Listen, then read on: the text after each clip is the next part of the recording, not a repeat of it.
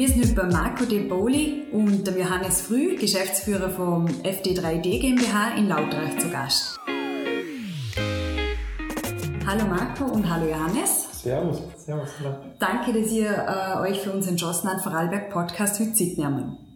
Ähm, zum Einstieg wäre super, wenn ihr euch kurz ein bisschen vorstellen, wer ihr sind, ein kleiner Background, wie alt ihr sind, einfach ein was für euch erzählen. Ja, ich bin der Johannes Früh, wohnhaft in Hart und bin geschäftsführender Gesellschafter von der FD3D GmbH und kümmere mich eigentlich so gut wie nur um Technik und bin eigentlich hauptsächlich am Entwickeln und der Kollege soll sich gerade selber vorstellen.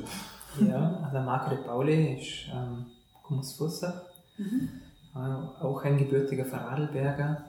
Ähm, ja, Background HTL Bregenz, äh, Ingenieur ist Automatisierungstechnik, später nach Innsbruck gegangen studieren, ähm, Volkswirtschaft und im Master in strategisches Management. Ähm, bin zuständig in der Firma, also auch äh, Gründungsmitglied. Zu zweit haben wir die FD3D GmbH gegründet, 2014. Mhm. Und äh, bin ähm, für den operativen Bereich als äh, Geschäftsführer tätig. Mhm. Können ihr in einfachen Worten erklären, was eure Firma so macht? Also wir machen 3D-Druckfilamente. Das sind äh, einfach umschrieben wie Kunststofffäden, wo man in den 3D-Drucker einsetzt und mit dem druckt. Und äh, das ist unser Produkt, also Verbrauchsmaterialien für FDM 3D-Drucker.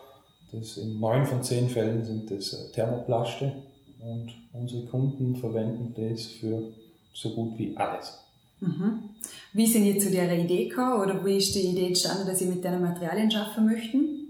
Eben im Studium damals relativ viele Gerätschaften zum Du gehabt und dann hat man halt immer dieses Verbrauchsmaterial eigentlich in der Hand gehalten und dann ist auf kurz oder lang die Idee gewachsen, um dieses Produkt herzustellen. Und ja, man ist ja dementsprechend jung gewesen, frisch vom Studium. Der Kollege, der hat noch studiert und dann hat man eigentlich einmal relativ schnell gesagt, da kommen wir Sternefirma auf. Mhm. Also in dem Fall gleich was gewagt und gestartet, ganz jung eigentlich schon. Ja, genau. Mhm. Und wie lange gibt es euch jetzt schon? Gründungsjahr ist 2014. 2014. Mhm.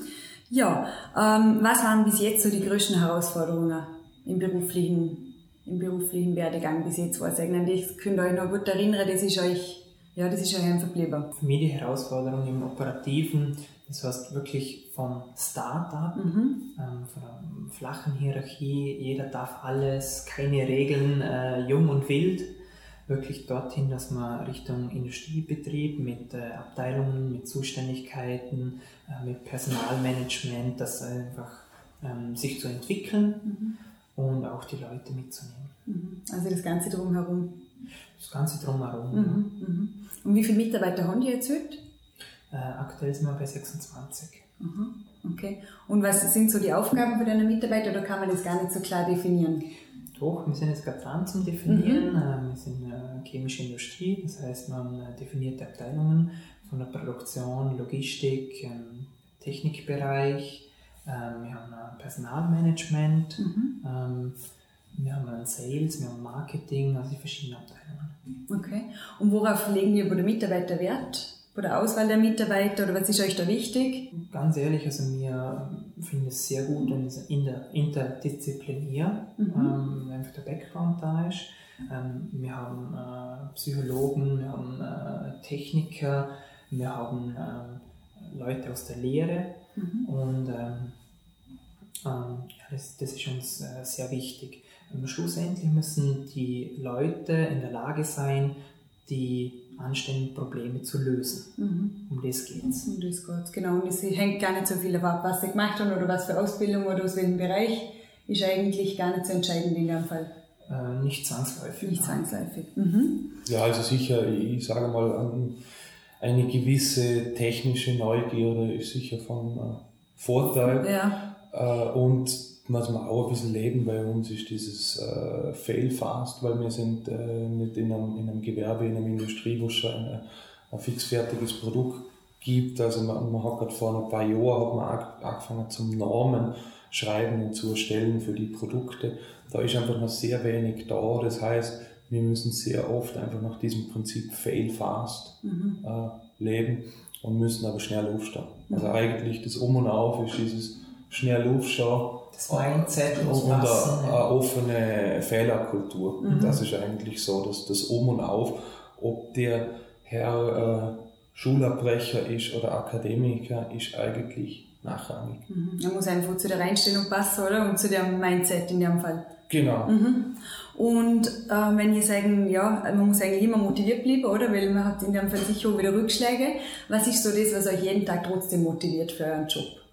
Was eigentlich das fasziniert euch, das motiviert euch? Also für mich, wie kann es jetzt für mich sein, ähm, ich bin eigentlich antreten, ähm, zum etwas zum Verändern, mhm. zum was Neues machen, ähm, den Leuten Mehrwert zu bieten, was ja, neu, besser, wirklich jetzt unter Anführungszeichen die Welt zu verändern, sage jetzt mal. Und das ist das, also täglichen Herausforderungen und wirklich die große Vision vor, vor dem, dass man was Neues schaffen will, was Besseres schaffen will, dass man ähm, unter anderem auch der Wirtschaftsstandort Österreich zu stärken mhm. und für das tritt jeden Tag an. Mhm. Also, gute, gute Vision, oder? Wenn man so jeden Tag schaffen kann und das im Hinterkopf hat. Ja. Ja, äh, gibt es ein Projekt, wo ihr sagen, das, ähm, das war so ein sehr herausforderndes Projekt, aber auch etwas, wo ihr ganz viel lernen haben können? Positiv wie negativ? Haben da irgendetwas, wo, wo euch da gleich in den Kopf kommt? Ja, eigentlich, eigentlich generell dieser, dieser Anlagenbau. Also wir, wir haben gestartet äh, kurz nach dem Studium und eigentlich äh, ursprünglich wollte man äh, Maschinen kaufen, um diese Produkte zu erzeugen äh, da hat es nicht wirklich was auf dem Markt gegeben, das, das unseren Anforderungen entsprochen hat und haben dann eigentlich relativ äh, naiv einmal gesagt, weißt du was, das äh, können wir besser und sind dann eigentlich ja, ein Jahr, eineinhalb eigentlich ja, sehr oft angeflogen, mhm. sind aber zum Glück sehr schnell wieder aufgestanden. Okay. Und das war eigentlich schon äh, äh am Anfang ein wildes Projekt, weil äh, end of the day war nichts da. Okay. Also wenn, wenn ich heute heimgehe, ist Ende des Tages ist, äh, etwas geschafft, dann steht irgendwas auf einer Europalette oder man hat ein Teil oder man hat Sieht ein, Ergebnis, ein 3D-Modell. Mhm.